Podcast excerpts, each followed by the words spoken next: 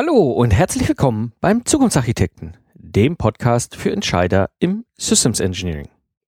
Episode 96 Hörerfragen zur Systemarchitektur und Pflichtenheften.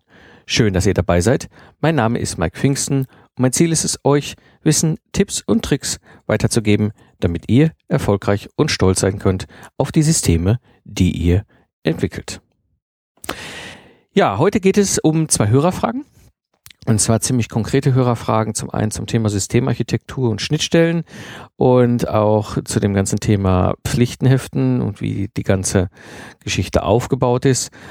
Am Ende der Episode wirst du erfahren, wie ich Pflichtenhefte für komplexe Systeme aufbaue und warum Pattern so wirkungsvoll sind. Ja, äh, wie ist die heutige Episode strukturiert? Im Grunde zwei Hörerfragen. Zum einen die Hörerfrage von der Saskia zum Thema System, Schnittstellen und Pflichtenhefte. Saskia ist eine Entwicklungsingenieurin von einem Zulieferer Automobilindustrie, wo ich im April einen Workshop gehalten habe, April 2014, Vortrag, äh, Schrägstrich Workshop. Und im Nachgang ist sie nochmal mit einer sehr, sehr ausführlichen Mail mit vielen Fragen auf mich zugekommen und ich greife einfach mal hier ihre Fragen auf ähm, weil ich denke, ähnliche Fragen auch immer wieder hier aus der Hörer-Community erhalte. Und die zweite Teil der heutigen Episode ist die Hörerfrage vom Turhan. Er hat mir im Blogpost einen, einen Kommentar hinterlassen und hat sich äh, hat ein paar Fragen zum Thema Systembeschreibung von mechatronischen Komponenten. Und auch da gehe ich ein wenig drauf ein und gebe euch Tipps und Tricks weiter. Gut, kommen wir mal zur Hörerfrage von Saskia. Und sie hat mir eine Mail geschrieben, wo ich jetzt stark zusammenfassen werde, aber so die wesentlichen Punkte rausnehme. Hallo Mike, was lange währt, wird endlich gut. Seit dem Workshop hier war ich mit vielen Dingen beschäftigt. Und dann hat sie mir äh, sehr ausführlich dargestellt, wo sie gerade dran ist und was sie, was sie gerade macht und ähm, hat in diesem äh, Kontext, das kann ich und will ich hier gar nicht wiederholen im Podcast. Ähm, das ist A, viel zu viel, das würde ich hier wahrscheinlich alle abschalten. Das andere sind auch teilweise Dinge, da wir einen Geheimhaltungsvertrag haben, äh, ist das einfach Sachen, die bleiben unter uns. Aber ähm, die Fragen, die Sie mir dann gestellt haben im Rahmen dieser Mail, sind, denke ich, für alle interessant und relevant und ähm, auch nichts Geheimes in dem Sinne. Und ähm, sie hat halt im Grunde beschrieben, wie sie vorgeht, um halt vom Lastenheft des Kunden über Systemarchitekturen ähm, hin zu beschreiben, wie ein komplexes System dort aussehen kann. Und äh, ihre erste Frage, die dann kommt in der Mail ist, ja, spätestens dann sind wir allerdings aufgeschmissen, weil wir nicht wirklich wissen, wie wir die Schnittstellen, wie die Schnittstellen spezifiziert werden müssen, insbesondere Hardware-Software-Schnittstellen. Aber auch bei allen anderen habe ich keine Ahnung, da hier meines Wissens nach absolut niemand einen vernünftigen Vorschlag für eine solche Spezifikation hat, stehen wir da auf der Stelle. Ja, das ist die erste Frage von der Saskia und da an der Stelle mh, hm, sind eigentlich mehrere Punkte interessant äh, zu betrachten. Zum ersten Mal nochmal das ganze Thema Schnittstellen. Und zwar im Grunde, wenn wir über Schnittstellen, vor allem Schnittstellen von Systemen reden, gilt aber im Grunde auch für Komponenten, äh, ist es so, dass diese, ich sag mal, drei Grundtypen über diese Schnittstellen austauschen. Das eine ist Energie, das zweite ist Stoffe und das dritte ist Information. Kurz erläutert, was bedeutet das? Energie, ja, relativ einfach in der Mechanik Kräfte oder in der Elektrik halt Spannungen, zum Beispiel Ströme, Energie halt. Das ist ein Typ. Der zweite Typ Stoffe. Stoffe können zum Beispiel liquide sein, also Wasser oder Öle, können äh, Schüttgüter sein, alle möglichen Dinge, die irgendwo ausgetauscht werden zwischen Systemen oder Komponenten. Und das dritte sind Informationen. Informationen können zum Beispiel äh, über Software eben halt Informationen sein, wo Module oder wo Systeme Daten austauschen. Auch das ist wiederum ein, eine Information. Auch in der äh, Elektronik haben wir diesen Typ äh, Schnittstelle, so dass wir auch in der Elektronik Baugruppen miteinander Informationen austauschen. Und diese drei Typen gelten für alle Ebenen. Also das gilt sowohl für ein komplexes System, was nach außen hin zu anderen komplexen Systemen Schnittstellen hat, wie natürlich auch für Teilsysteme oder Komponenten, wenn man es weiter runterbricht im eigenen System. Äh, diese drei Typen von Schnittstellen sind immer mehr oder weniger umfangreich vorhanden und äh, es ist wichtig, sie zu beschreiben. Da bist du, hast du völlig recht.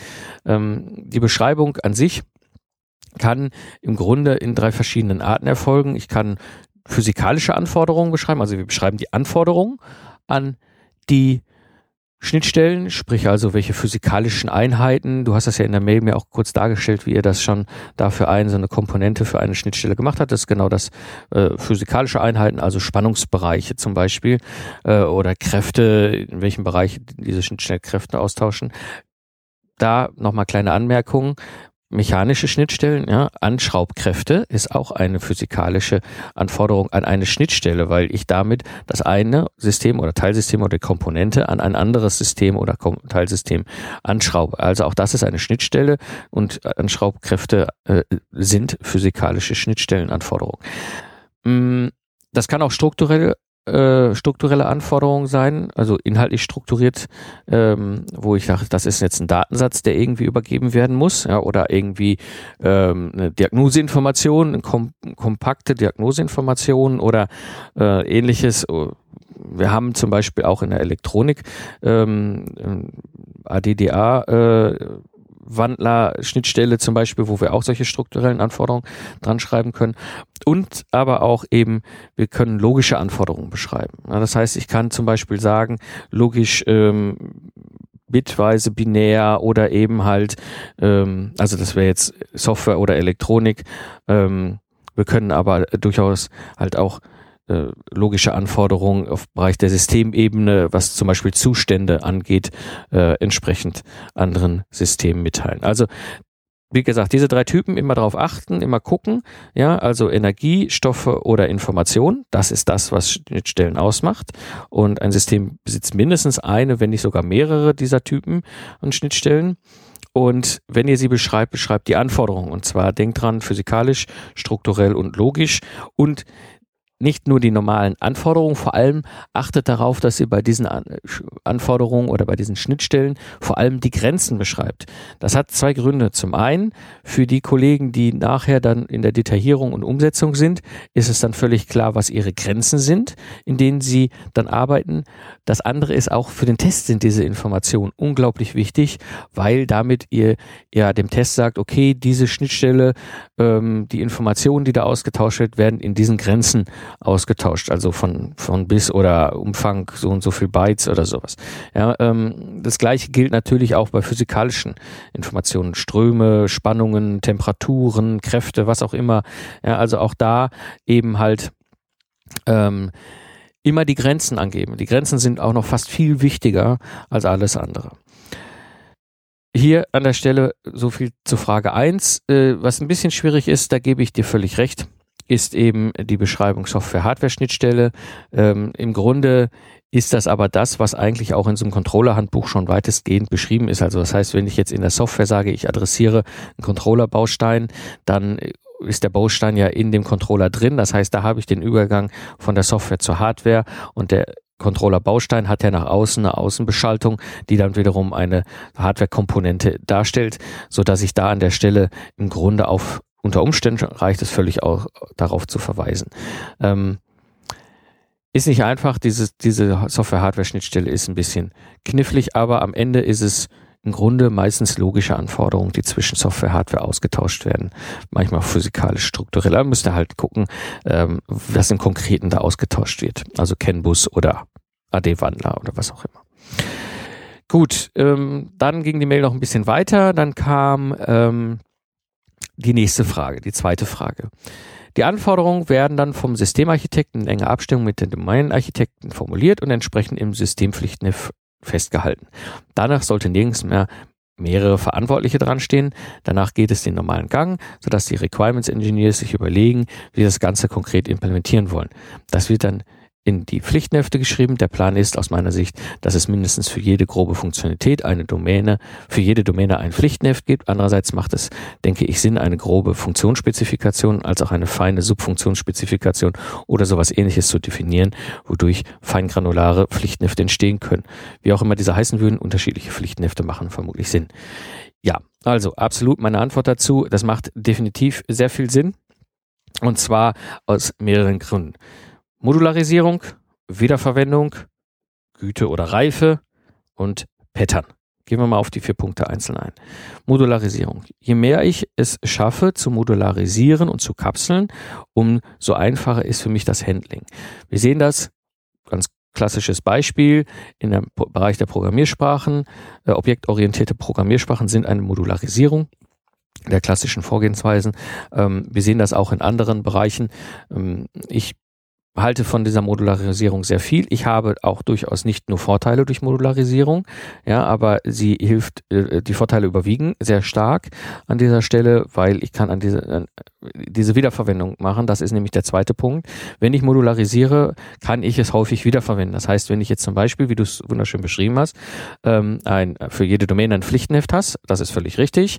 Ja, also die Domäne Elektronik hat ein Pflichtenheft und dann gibt es dann eben halt grobe Funktionsspezifikationen, die aber eben in diese sub, feineren sub, Subfunktionsspezifikationen heruntergebrochen sind, also feingranularere Pflichtenhefte, dann kannst du die wiederverwenden. Das ist äh, bei einigen, äh, die ich kenne, ist das mittlerweile schon fast ein Lego ähm, Bausatz, mit denen die ihre äh, Spezifikation zusammenbauen.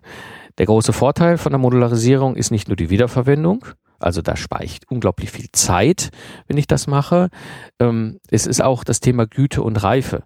Wenn ich ein modularisiertes Subpflichtenheft, feingranulares Pflichtenheft habe, also einen ganz spezifischen Teil nur beschreibe in einer Domäne, ja, hm, dann wird es so sein, dass das wahrscheinlich mindestens einmal oder mehrmals gegengelesen worden ist und korrigiert und aktualisiert worden ist. Und wenn ich es dann wieder verwende, kann ich sicher sein, dass da kein Quatsch drin steht. Das heißt, ich erhöhe dadurch auch extrem meine Güte mit dem Ganzen. Ja, das bedeutet, wenn ich die, die Softwareker unter euch werden das vielleicht kennen aus dem Bereich der Software.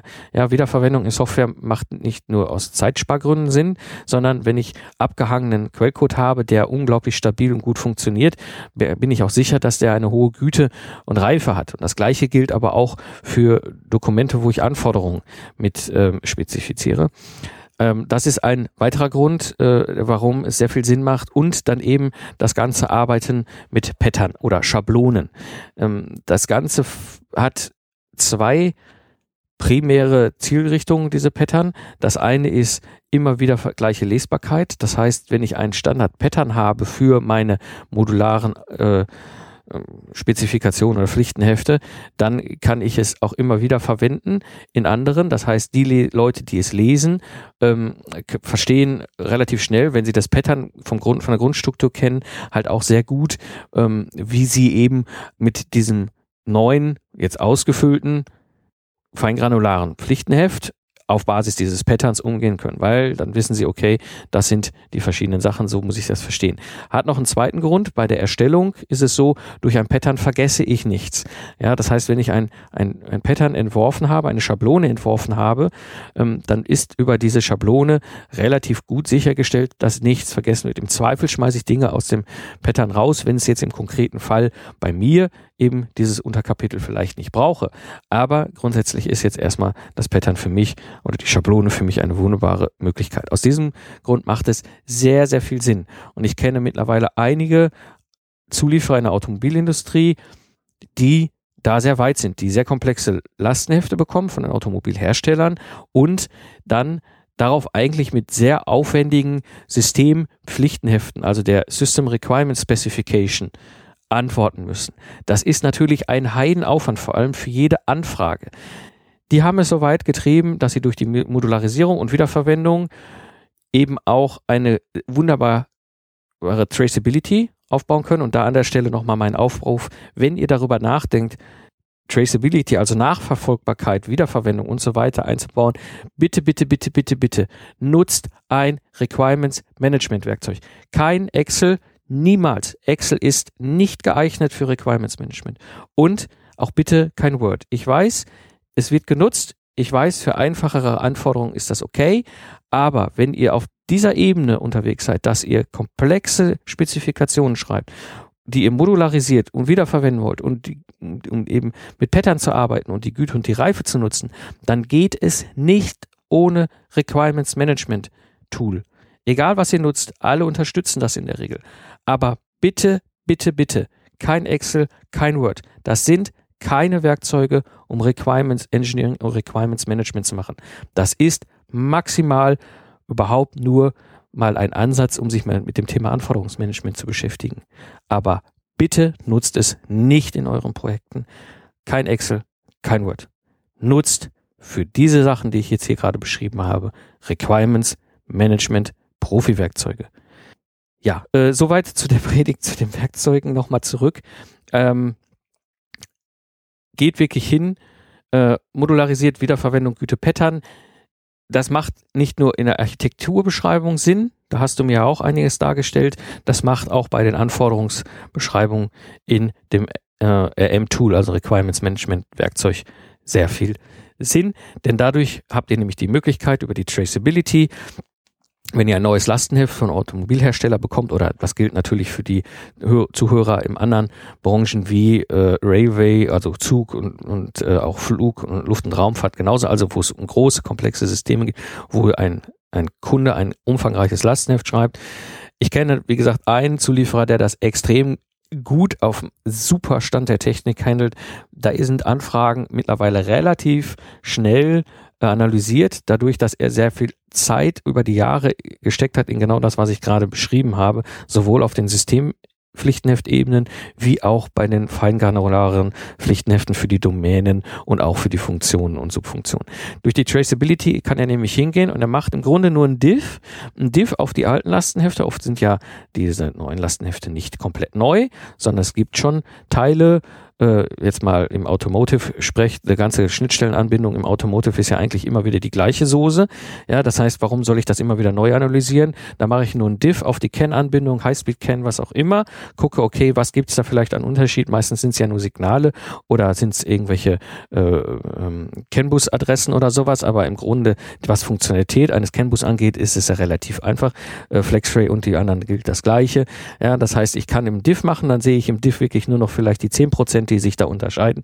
Und über die Traceability ist dieser Zulieferer eben in der Lage, wirklich zu sagen, okay, was bedeutet das? Wo hat es denn bis hinten raus Auswirkungen und kann wirklich darüber einen unglaublichen Zeitaufwand bei Anfragen sparen und ist sicher, wenn der Auftrag kommt, braucht er nur noch diese Diff Bereiche wirklich im Detail äh, analysieren und spart sich dann auch wahnsinnig viel Geld. Also deine Gedanken gehen da absolut in die richtige Richtung. Dann ging es noch ein bisschen weiter. Jetzt kommt dann zur dritten Frage. Das nächste Problem besteht dann auf der Pflichtenheftebene. Muss ich mich immer noch in einer funktionalen Sichtweise bewegen und die reale Implementierung ist dann eben der Code, der Schaltplan oder die Zeichnung? Oder beschreibe ich tatsächlich, was ich tue, also einen konkreten Schaltungsteil, damit ich auch testbare Anforderungen habe? Und was ist mit konkreten technischen Anforderungen an die Bauteile, also Temperaturresistenz, Spannungsbereich etc.? Soll man so etwas nicht in ein Pflichtenheft schreiben oder macht etwas anderes Sinn? Hänge ich separate Dokumente dran, die Toleranzrechnung oder sonst was beinhalten? Gestalten, die eben dann als Ergebnis der grundsätzliche Konzept bestätigen oder widerlegen und eben Bauteilauslegung beinhalten. Wie bringe ich insgesamt die auf das Gesamtsystem bezogene Anforderungen in das Systempflichtenheft, aber auch in die Domänenpflichtenhefte? Und wie kann ich auf Systemebene schon zu sinnvollen solch sinnvolle Dinge einbringen wie Spannungsversorgung und Zustandsautomaten. In jedem Fall würde ich zu Beginn ein jenes Pflichtenheft die relevanten Schnittstellen auflisten und die Komponenten in den Systemkontext stellen und anschließend eine Übersicht der inneren Architektur der Funktion geben. Ja, da sind viele, viele Fragen drin und viel Stoff drin. Um da drauf einzusteigen, nochmal ganz wichtig, wir müssen unterscheiden zwischen zwei grundsätzlichen Sichten, was Anforderungs Beschreibung angeht. Das eine ist die Problemsicht, das andere ist die Lösungssicht. Und gerade auf Pflichtenheftebene ist das, wird das häufig ziemlich durcheinander geworfen. Wir haben auf der einen Seite eben die Beschreibung des Problems, ja, das Problem, das gelöst werden soll. Und auf der anderen Seite die Beschreibung der Lösung dieses Problems. Das hat ganz bewusst zwei verschiedene Sichten. Auf der einen Seite ist es eben die Anforderung funktional und nicht funktional.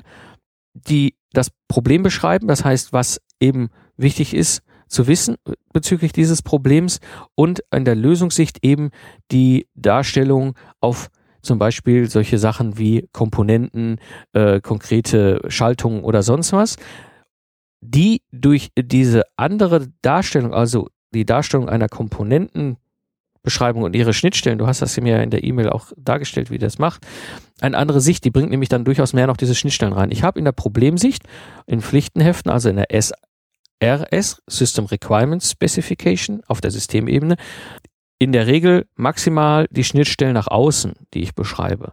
Ja, das bedeutet, ich beschreibe keine inneren Schnittstellen des Systems, weil das ist dann die Freiheit des Systemarchitekten, der dann die Komponenten schneidet, so wie du das ja auch äh, dargestellt hast, eben halt die Schnittstellen damit klar zu machen. Und dann kommen nämlich Sachen dazu, weil mit den Schnittstellen der Komponente kommen dann Reuse-Sachen der Komponente dazu, kommen Begründungen, ganz wichtig, schreibt eine Begründung rein, warum ihr diese Komponente so ausgewählt habt, wie ihr sie ausgewählt habt und dann macht ihr die sogenannte Allokation. Das heißt, ich habe ja auf der linken Seite im Problembereich die große Liste aller funktionalen, nicht funktionalen Anforderungen und diese müssen ja irgendwo ein Zuhause finden. Und dieses Zuhause finden sie eben in der Lösungssicht in dem Subsystem, in der Komponente, was auch immer, im Bauteil. Und dann kann ich die allokieren, also zuweisen. Das heißt, ich nehme die funktionalen und nicht funktionalen Anforderungen, die diese Komponente übernimmt. Und damit habe ich im Grunde die Allokation gemacht und schaffe dann dazu noch weitere Informationen wie die Detailschnittstellen dieser Komponente, wie die ganzen Sachen mit Reuse, also Reuse im Sinne Reuse alter Sachen oder Vorbereitung auf Reuse in zukünftigen Projekten und so weiter. Also das beschreibe ich dann in der Lösungssicht für das Teilsystem, für die Komponente, für das Schaltungsteil, was auch immer. Und dadurch hast du eben genau diese Dinge dabei. Und der zweite Punkt ist, wir müssen jetzt zwischen verschiedenen Ebenen unterscheiden. Ja, wir haben jetzt quasi im, im ersten Punkt zwischen Problem und Lösungssicht unterschieden, also links Problem und rechts Lösung, sage ich jetzt mal. Ja, und dann müssen wir aber auch von oben nach unten in verschiedenen Ebenen unterscheiden. Die oberste Ebene ist die Kundenebene. Da schreibt er in seinem Lastenheft, das wünscht dir was. Da kommen dann noch Normen dazu und was auch immer, interne Normen, externe Normen, äh, vielleicht aus der Vorentwicklung Toleranzrechnungen, die halt eingehen, erstmal als Wünsch dir was bezüglich äh, den System, was da äh, vielleicht mal irgendwann entwickelt werden soll. Auf diese Kundenebene folgt in dem nächsten ein drunter die Systemebene. Die Systemebene ist im Grunde erstmal das ganze Bild unseres System abgekapselt, ganz wichtig, aber wir betrachten nur noch unser System. Der Kunde mag da oben in seinem Lastenheft von mir auch noch die benachbarten Systeme alle beschreiben und das auch noch die Anforderungen zu den benachbarten Systemen ist alle ganz schick, interessiert uns aber auf der Systemebene nicht mehr. Auf der Systemebene fokussieren wir uns auf unser Kästchen, was unser System ist, was wir hinterher liefern. Ja, in, diese Ebene, Systemebene, unterscheidet nämlich schon genau zwischen der Problemsicht und der Lösungssicht. Da habe ich die Systems Requirement Specification oder im allgemeinen Sprachgebrauch das Pflichtenheft, der erste Teil, und der zweite Teil, nämlich die Systems Architecture Specification, also die Lösungsbeschreibung, die ja durchaus bei einigen schon in SysML läuft. Ja, der erste Teil läuft häufig in einem Requirements Management Werkzeug. Hm. Der nächst, die nächste Ebene darunter ist dann die Domänenebene in der Regel. Der Domänenebene meine ich, wir haben einen mechanischen Bereich in der Regel, wir haben einen elektrisch-elektronischen Bereich in der Regel und wir haben in der Regel einen Embedded Software Bereich. Und diese Bereiche ziehen jetzt aus der Systemebene, aus den Systempflichtenheften oder der Systems Requirements Specification eben wieder die Problemsicht und bekommen über die Systemarchitektur, also die Lösungssicht, auch den Rahmen vorgesetzt und können das dann wiederum weiter detaillieren. Ja, also oben beschreibe ich grob und weiter ausdetailliert wird es dann unten. Und dann kommt irgendwann der Punkt des Designs, also ein Design, also zum Beispiel ein Schaltplan oder ein Modulentwurf ist auf der untersten Ebene bei der Software eben schon Software Design. Ja, High-Level-Design, Low-Level-Design.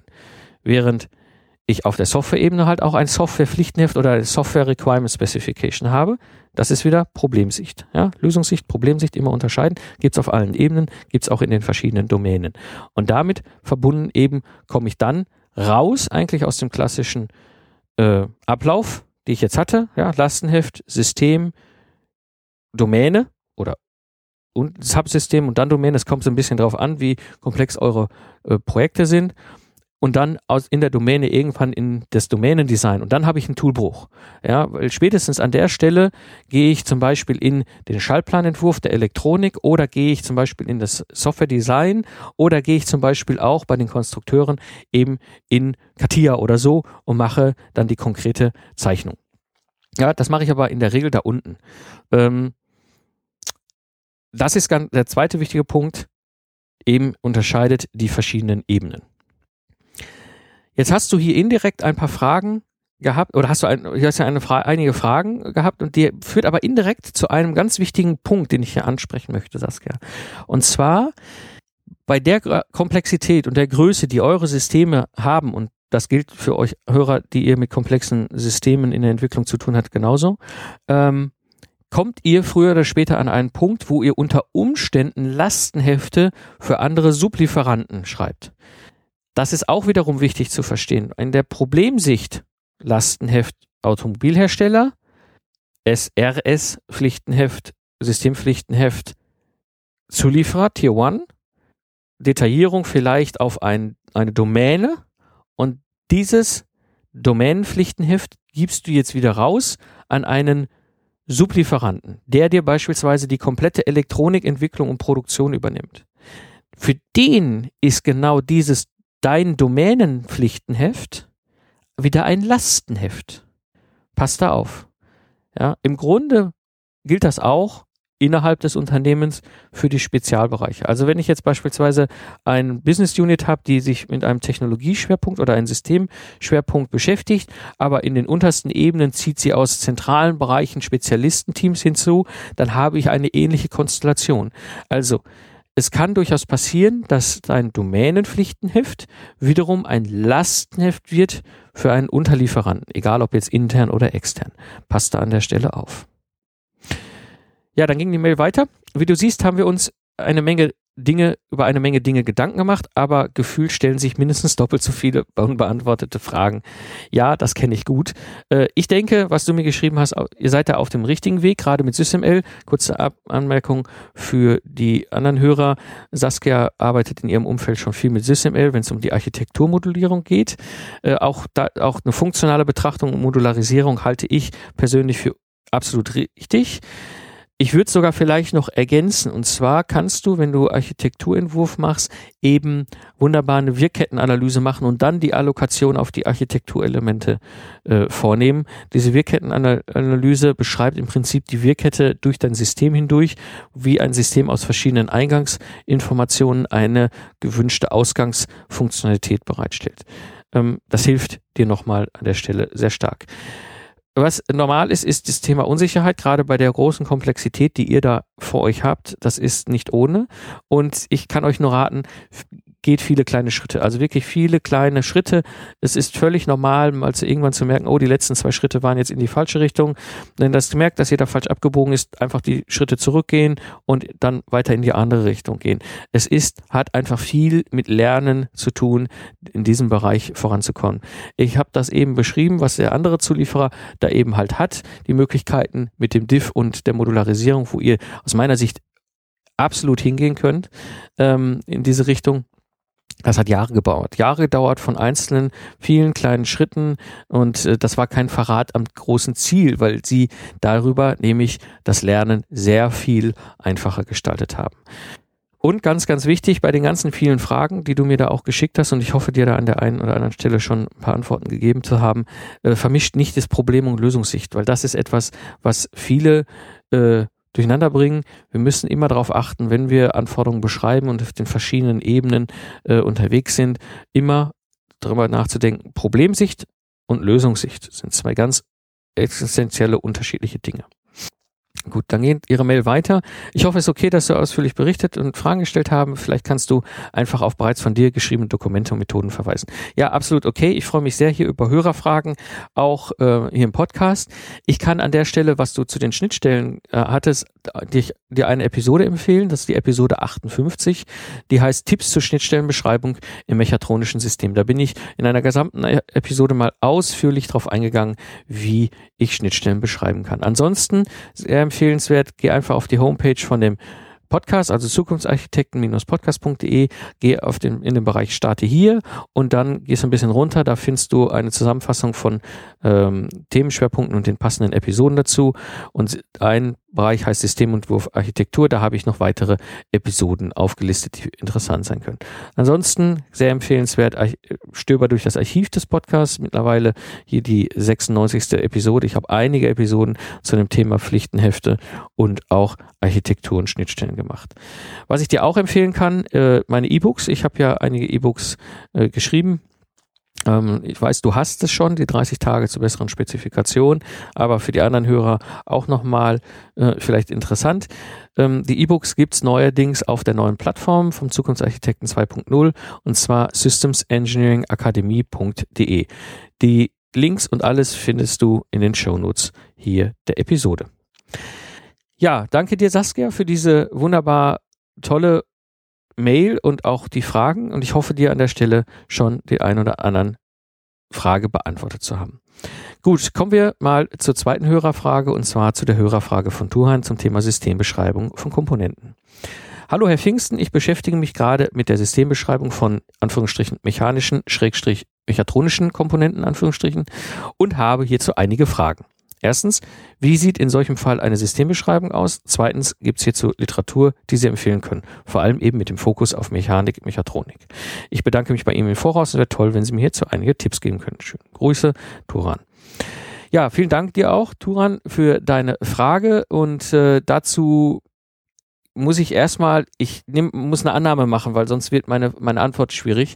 Ich gehe davon aus, dass das, was du fragst, sich eher im Bereich der Lösungssicht bewegt. Also, du schreibst von mechanischen, mechatronischen Komponenten. Das ist ein Begriff, der normalerweise im Bereich der Architektur verwendet wird, also Architektur, Systemarchitektur. Und damit sind wir in der Lösungssicht.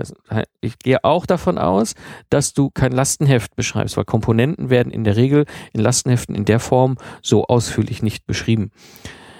Ich hoffe, dass ich damit richtig liege. Ohne diese Annahme kann ich aber die anderen äh, Erläuterungen dir nicht geben, weil sonst wird es chaotisch. Hm. Unter dieser Annahme ich gehe vor, wenn ich eine Systembeschreibung mache für mechanische, mechatronische Komponenten. Ist eigentlich egal, ob es jetzt mechanisch, elektronisch oder Embedded Software Komponenten sind. Ähm, ich habe dort ein, ein Pattern. Und dieses Pattern beinhaltet ein Kapitel, das nennt sich Architekturdekomposition, also Zerlegung. Und da liste ich die Systemkomponenten auf, also die mechanischen Komponenten, die elektrischen Komponenten, die Softwarekomponenten. Und ich mache das jetzt mal an einem Beispiel einer elektronischen Systemkomponente, Beispiel Spannungsversorgung. Wenn ich so eine Komponente Spannungsversorgung beschreibe, das gilt im Grunde auch für mechanische Komponenten, kannst du genauso verwenden, das Pattern, ähm, beschreibe ich diese Komponente immer mit folgenden Schwerpunkten. Das erste ist die Wiederverwendungsebene. In welcher Form verwende ich diese Komponente wieder 100 Prozent mit ganz wenigen äh, Änderungen, mit vielen Änderungen oder ist es eine Neuentwicklung? Ganz, ganz wichtig. Das ist der erste Teil. Der zweite Teil ist eben der Überblick über die operative Aufgabe, also Überblick und operative Aufgabe. Damit beschreibe ich im Grunde für den Leser groben Überblick, was ist das eigentlich, was macht die eigentlich und was ist die operative Aufgabe. Also das ist in der Regel dann auch keine Anforderung, sondern eher eigentlich erläuternd. Dann der dritte Punkt ist Komponentenentscheidung. Hier beschreibe ich, welche Entscheidung zu dieser Komponente geführt haben. Warum haben wir uns zu dieser Komponente, für diese Komponente entschieden? Und warum haben wir uns unter Umständen gegen andere Lösungen entschieden? Das mache ich aus einem relativ simplen Grund. In zwei Jahren bin ich vielleicht nicht mehr dabei oder in zwei Jahren ist ein neuer Kollege da, dem ich nicht jede Komponente im Detail erklären kann. Und warum wir damals die ausgewählt haben, habe ich wahrscheinlich auch schon wieder vergessen. So ist in diesem äh, Absatz eben halt für den Leser klar, warum wir uns damals für diese Komponente ähm, entschieden haben. Dann kommt der Teil funktionale Anforderungen. Hier sind wir an dem Beispiel, das was ich bei der Saskia auch schon erläutert habe. Hier schreibe ich alle funktionalen Anforderungen zu dieser Komponente ein. Also Allokation. Ich nehme mir aus dem Problembereich die funktionalen Anforderungen, die relevant sind für diese Komponente Spannungsversorgung. Ja, Eingangsspannung, Eingangsströme, zu liefernde Ausgangsspannung, Ausgangsströme, Fail-Safe äh, Anforderungen. Ah, das sind nicht ganz wichtig, das sind nicht funktionale Anforderungen unter Umständen. Also verschiedenste Anforderungen, die ich habe an im, im, auf der linken Seite im Problembereich, in dem Systempflichtenheft oder im Domänenpflichtenheft und übertrage die Teile, die relevant sind, eben hier in den, in den Absatz für die funktionalen Anforderungen. Dann kommt der Absatz nicht funktionale Anforderungen. Das sind zum Beispiel Sachen wie Reaktionszeiten. Ja, wenn eine Spannungsänderung passiert, in welcher wie, wie, in welcher Zeit muss zum Beispiel diese, diese Spannungsversorgung darauf reagieren oder darf sie äh, äh, im Zweifel äh, maximal darauf reagieren?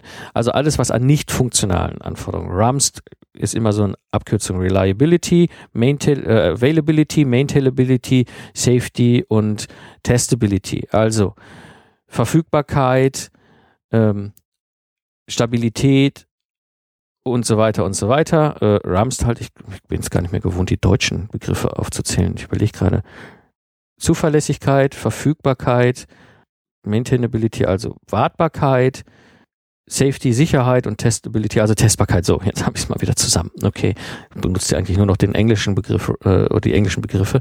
Ähm, also das sind die typischen nicht funktionalen Anforderungen und dann eben halt auch die Schnittstellen. Das, was Saskia auch schon eben gefragt hat, beschreibt dann die Schnittstellen zu der Komponente. Dieses Pattern Wiederverwendungsebene, Überblick und operative Aufgabe, Komponentenentscheidung, funktionale Anforderung, nicht funktionale Anforderung, Schnittstellen. Dieses Pattern nutze ich immer wieder für die Beschreibung einer Komponente. Und es ist eigentlich ziemlich egal, ob es jetzt mechanisch ist oder mechatronisch oder ob es jetzt irgendwie elektrisch, elektronisch oder auch Software ist.